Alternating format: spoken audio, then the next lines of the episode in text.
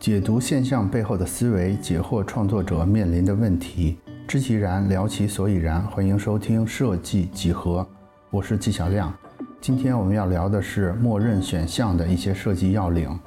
曾经有人仅仅通过对餐厅食物的重新摆放，就让不同的食品销量发生了巨大的变化，变化的幅度达到了百分之二十五。可以说，在超市里，什么样的包装设计可以占据上风，一直是包装设计师的核心课题之一。在这一点上，我觉得包装设计师和编辑有一点是共通的，就是我们都是在通过对事物和内容的摆放来解决问题。那尤其是作为一位设计类。的编辑和一个选择的设计者，我对这点深有体会。我记得曾经之前我们有一个技术的同事，在午饭的时候和我们产品经理的同事在讨论业务的时候说，这个功能这个产品摆放在哪里是不重要的，只要让他们被搜到就可以了。当时呢，我正在隔着几张桌子之外的地方吃饭，但是我当时就特别想冲过去找他理论，因为就是他这种说法。极大的伤害了我作为一个内容超市理货员的自尊，同时，我觉得他也违背了包装设计的很多基本的原则。现在这个同事已经离职很久了，特别声明跟这个事儿没有关系啊。但是我每次想起他说的这几句话，还是觉得意难平。所以今天我们就来聊一聊关于摆放的话题，尤其是关于默认选项这种最常用的摆放方式。我觉得作为一个选择的设计者啊。我们的职责是要为人们创造一种决策的环境，所以我们在分析默认选项的时候，我们不光要看什么东西被摆放在最显眼的默认位置，更要去想为什么有的信息是需要被省略隐藏的，有些是需要突出的。其实这些突出和隐藏都是在把人们的决策去推到我们预想的方向上去。我们每次说到这种对人们行为的控制的时候，大家经常有一种邪恶的联想。但是其实，我们这个做法并不邪恶，反而是一种必要。我们来设想一下，假如说我们新买了一部手机，它的设计师呢不希望用默认选项来影响我们的充分的权利，而是让我们来自行设置每一个可选项。你想想会发生什么可怕的现象？就是从手机屏保到手机铃声，再到响铃次数，再到亮度，再到字体，等等等等等，一个手机需要的设置是无穷无尽的，简直可以说，假如每一个都需要我们手动去设置的话，等我们开始使用手机的时候，我们估计已经没有力气了。所以呢，这个默认选项在大多数时候是一种不得不做的行为。如果我们不能下定决心去妨碍一下大家的自由选择。那么他们就会被这些无穷的细节给困住。我尽管试图把默认选项的正义性做一个解释，但是也并不能说明默认选项里边就没有猫腻了。我们开头这个餐厅的例子就是一个明显的例证。有研究表明，不管默认设置是怎么样，其实很多人在实际的使用中都会保持不变，哪怕这些默认选项已经给他带来不适。大家也会选择去适应，而不是去做调整。所以呢，设定默认选项以及深藏、修改菜单这些技巧呢，其实都可以对用户的行为产生特别大的影响的。那为什么我们对默认选项会有这么大的依赖？即使它让我们不舒服，我们还是愿意守在默认选项这儿呢？一方面是我们的惰性，其实我们总是抱着多一事不如少一事的态度的。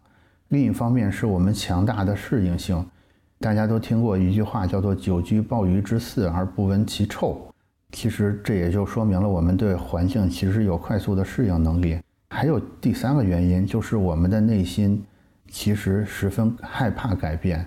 也就是说，只要现状没有糟糕到一个很差的地步，我们总是倾向于保持现状，而不是去做出一个什么改变。也就是说。呃，即使现状不好，但是至少现状是已知的。我们做出改变之后，就意味着要面临未知。我们都知道，最大的恐惧是未知，而不是痛苦。这个造成了我们这种更倾向于去保持现状的动作。还有一个和我们的直觉正相反的事实，它其实也在加强默认选项的威力。就是我们在直觉上会认为，如果我们经过简单的理性思考，经过全面的分析。就可以增加成功决策的概率，来做出对自己有利的选择。但实际上，即使我们思考了，即使我们分析了，有时候这个对自己有利的概率仍然是极低的。你可能说到这儿不太服气啊，因为这个跟我们一直宣扬的理性思考似乎有点相悖。那我们现在就来做一个小测试。我现在问你们三个问题啊，你们可以写下第一反应得出的答案，然后我再给你们一点时间去想一想。你们可以暂停一下节目，去想一想这三个问题。经过你们的理性思考之后的答案是什么？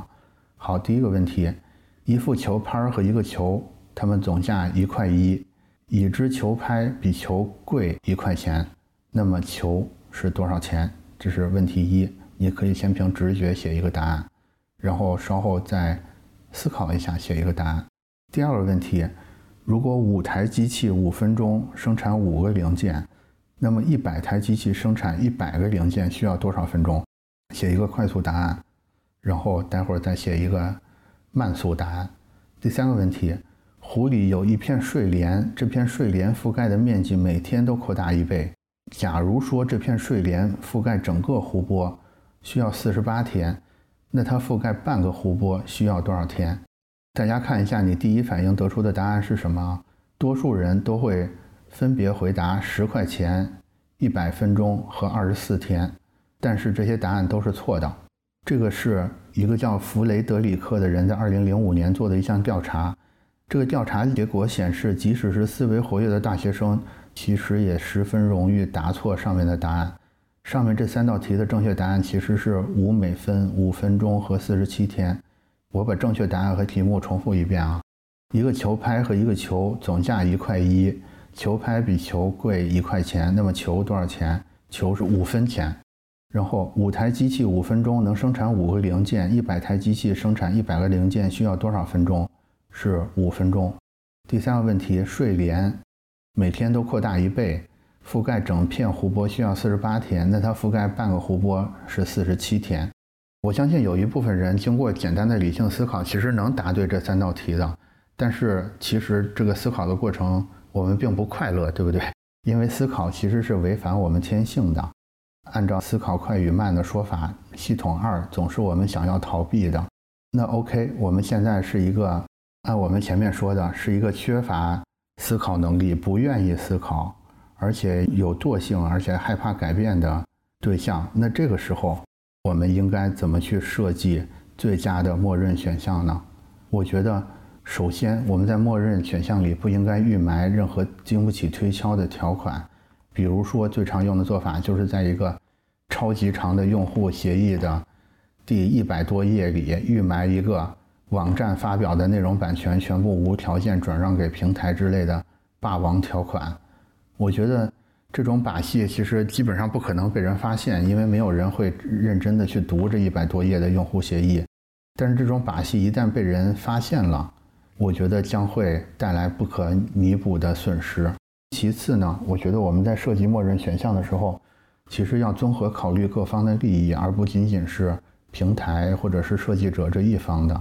尤其是关系到很多人的生命和安全的时候，比如说很多交通规则的默认选项，假如我们认真去推敲的话，我们可以发现其中有这种综合考虑各方利益的思考在里边。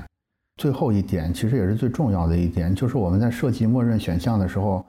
不要忘记设计的神奇之处是什么？因为我们用设计其实可以有办法把这个默认选项变成一种强大的工具，而不是变成一种操控的手段。我在这儿举一个例子啊，比如说有一种避孕药，它的服用周期是比较特殊的。大家都知道，我们平常服用药物基本上都是每天服用，然后服用到一定周期之后就停止。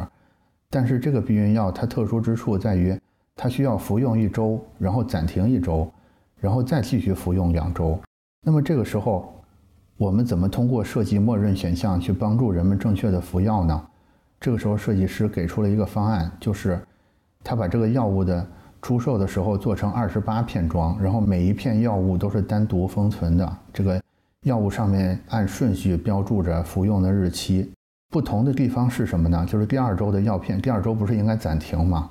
所以设计者就把第二周的这个药片用淀粉来做了一个代代替，也就是说，对于患者来说，他仍然是每天都要服药的，但是第二周被设计者替换成了没有药物成分的淀粉片儿，这样就等于他不需要多用脑力，就自然的完成了这个科学的服药周期。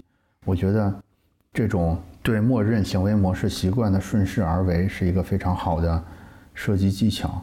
我们其实也不一定总是要顺着用户的习惯来做设计的，因为有时候用户他们会由于惯性陷入一种集体保守主义的陷阱，就是没有人敢打破已经形成的共同认知，即使情况已经起了变化，他们还是更愿意固守在一些已经习惯的模式里边。我刚才大概有聊到这种大家不愿意改变的心路历程，这个时候其实我们可以通过默认选项这个工具。用大家的惰性来对抗它的惯性，我们怎么做呢？就是我们可以设置一定程度上更灵活多变的默认选项，这些默认选项就会替大家带来新鲜的思维和更多的信息。比如说，我们站库就是这个技巧的实践者，我们的首页推荐其实就是一种默认选项。有的时候呢，我们会在这个默认选项里边加入一些。违背目前直觉的内容，也就是说，有时候大家会吐槽的，你们站库首页推荐的内容是我不喜欢的，或者说你们在发什么神经，这个我们有时候是有意的，就是一方面，这些违背目前直觉的内容可以重新激活浏览者的思考，另一方面也可以避免我们被这种已经形成但是也已经过时的模式所绑架。我觉得只要我们。在设计的时候，有意的去控制这种比较稳定的默认选项跟比较新鲜的默认选项的比例和影响范围，我觉得默认选项其实也可以是一个创新的工具。那作为设计师的你，都设计过哪些巧妙的默认选项呢？我们来评论区聊一聊吧。下期我们继续。